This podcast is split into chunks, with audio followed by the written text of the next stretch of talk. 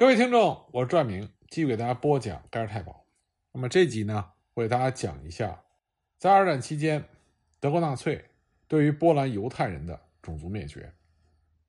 一九四一年六月到一九四三年底，波兰百分之九十的犹太人都死了，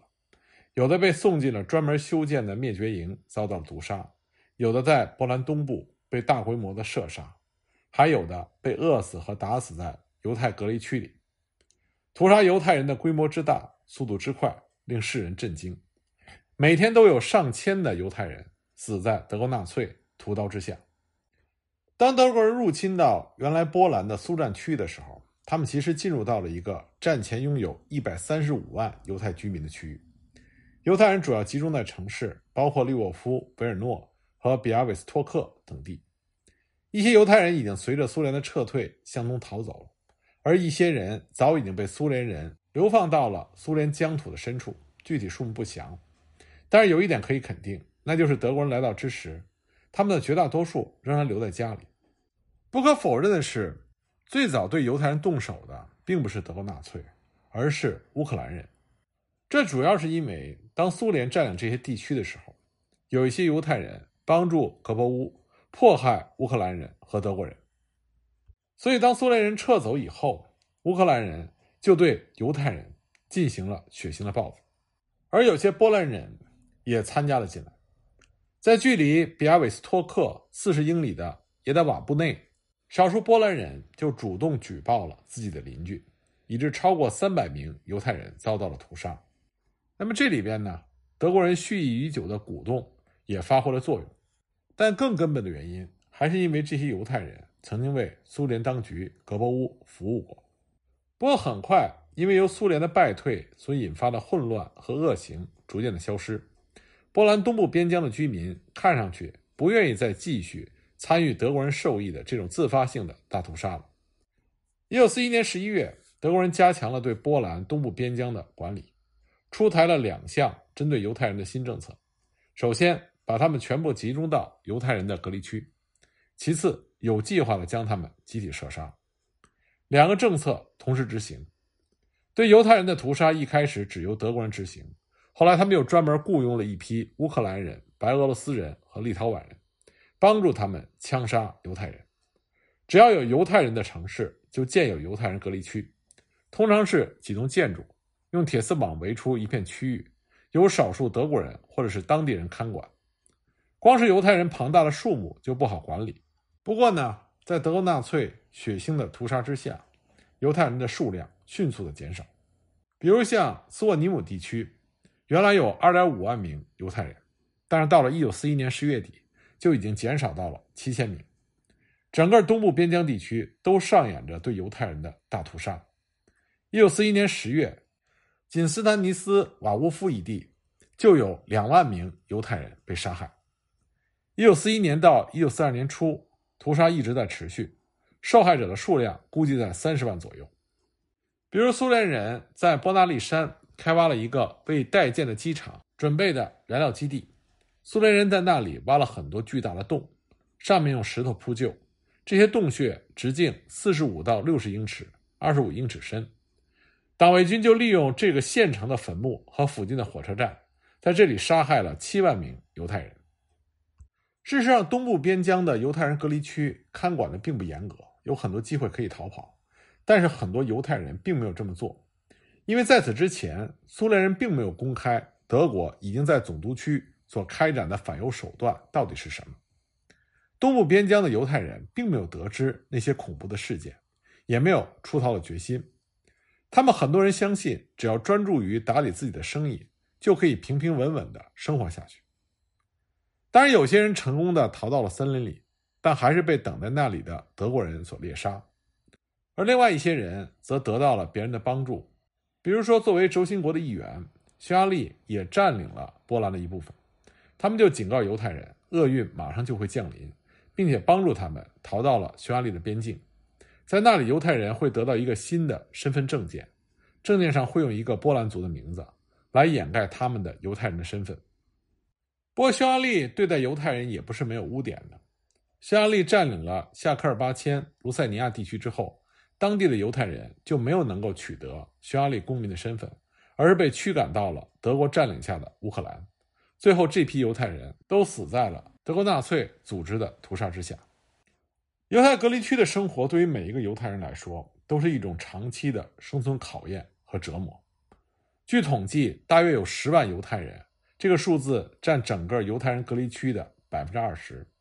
在大驱逐还没有开始之前就已经饿死了。当时，犹太隔离区中的犹太人，他们的生存在很大程度上是依赖于走私。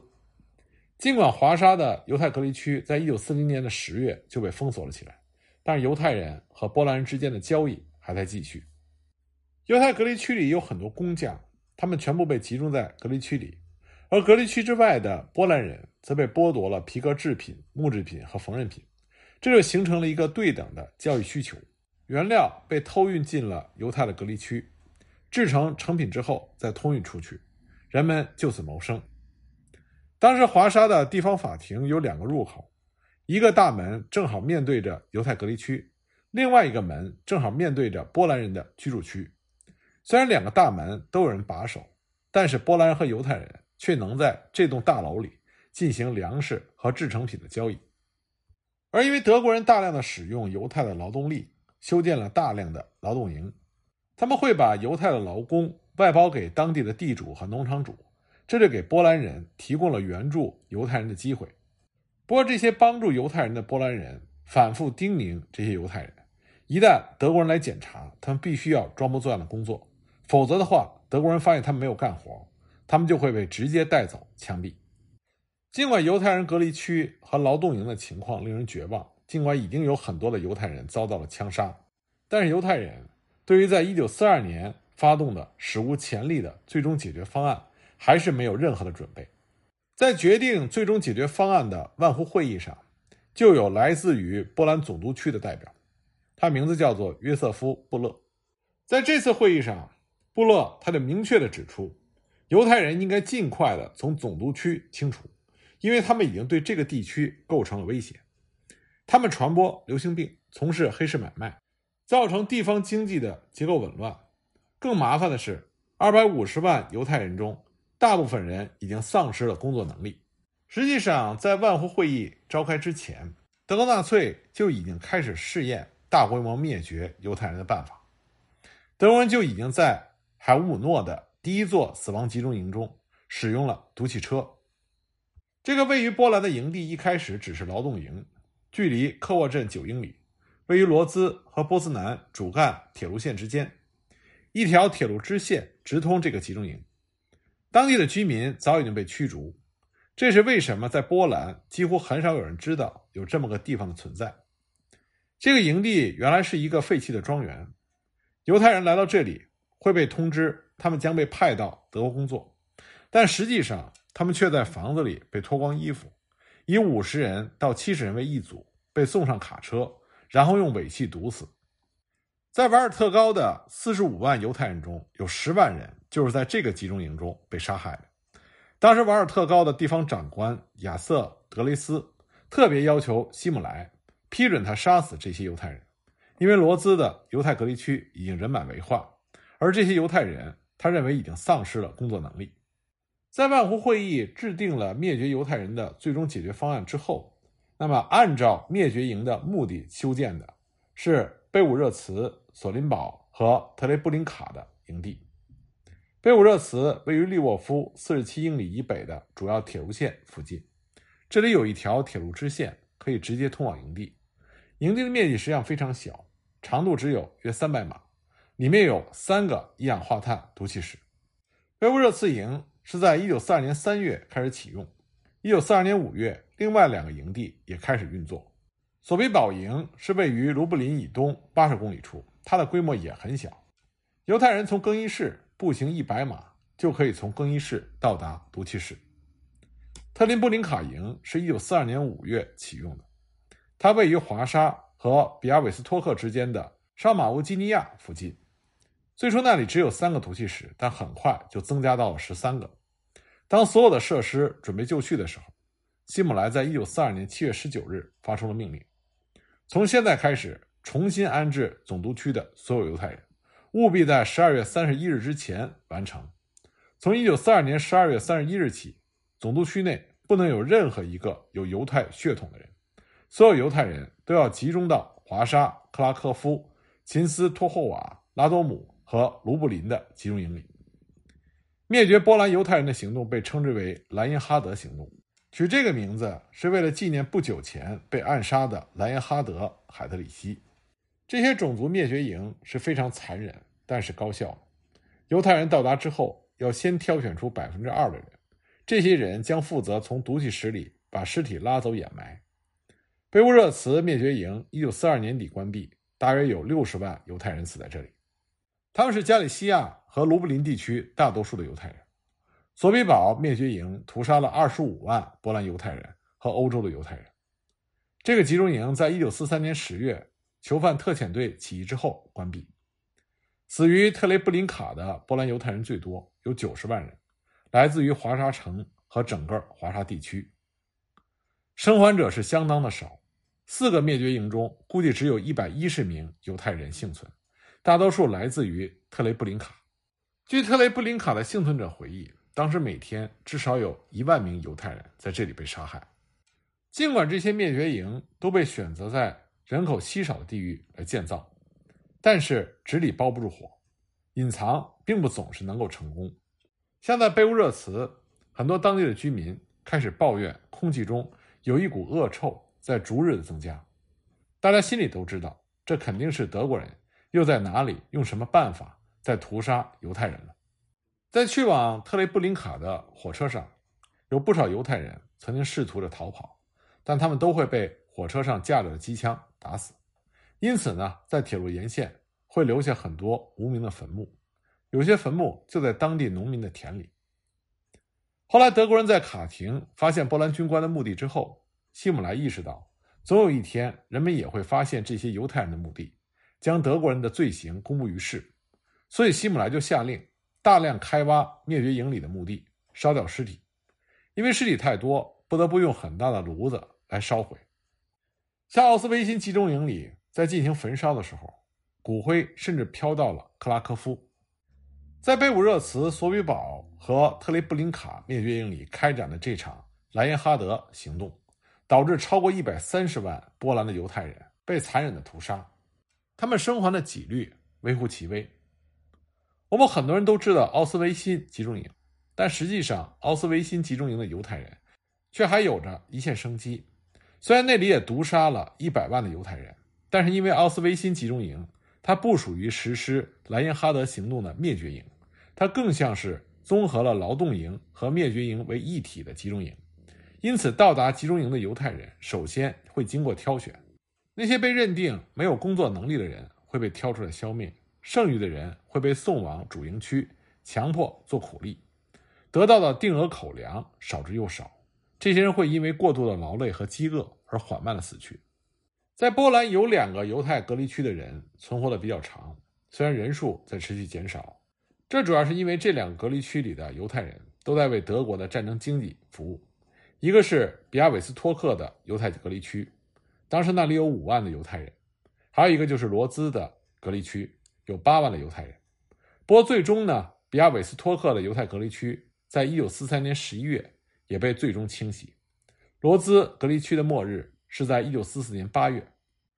波兰土地上最后剩下的犹太人，是因为当德军从波兰撤军的时候，还保留了几个仍在运转的劳动营，比如普尔舒夫集中营。那么辛德勒的工厂就在这个集中营里。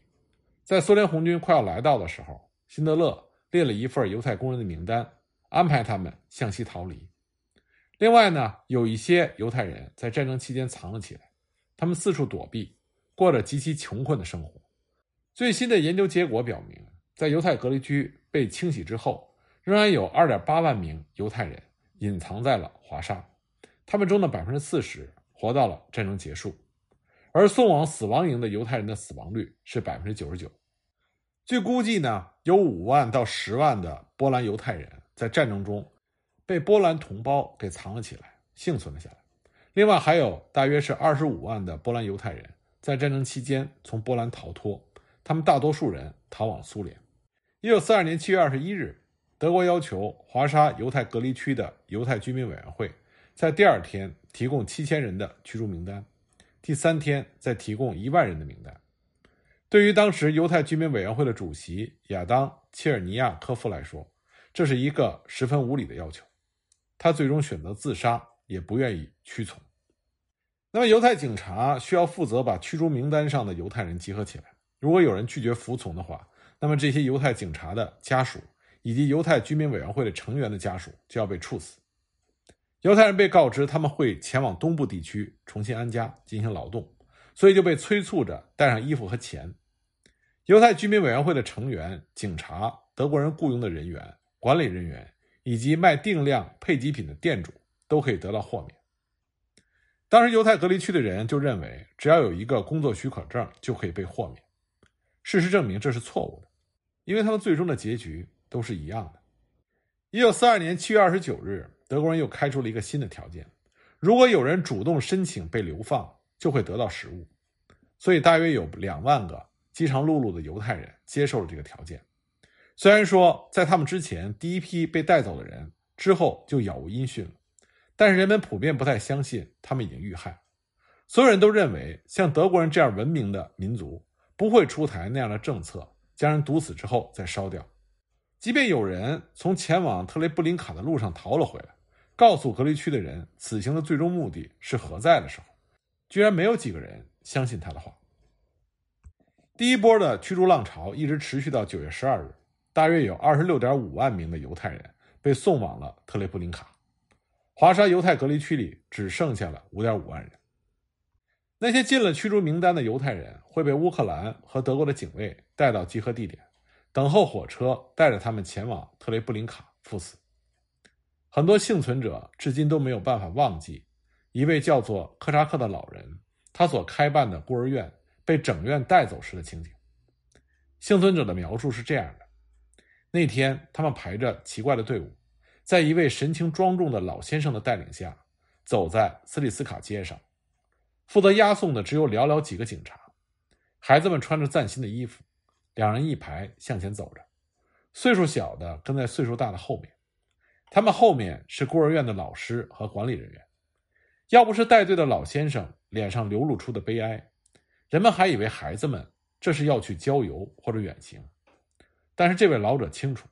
他将带领他的孩子们去往哪里？这位老人已经把他最大的爱都给了这些无家可归的孩子。到达集合地点之后，老人科查克本来有机会返回隔离区，但他却对党卫军说：“我的孩子去哪里，我就去哪里。”最终呢，他和他的孩子们死在了一起。